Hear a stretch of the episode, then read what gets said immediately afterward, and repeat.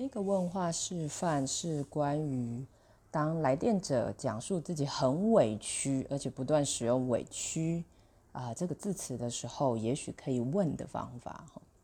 哎，请问一下，你二十四小时都觉得很委屈是吗？哎，不是哦。好的，那如果有二十分钟在你的生活中是不太委屈的，有这二十分钟吗？哎，有啊。那可不可以请问你，这个二十分钟是发生了什么事情呢？或者你上一次不委屈，或是感觉到比较少的委屈是在什么时候呢？你可不可以把那个时候的状况跟我描述一下吗？再来，或是在那个时间点上找到一些空间哈。你生活中委屈的时间点都是在什么时候？诶，你是怎么注意到的呢？保持好奇，好奇会帮你很多。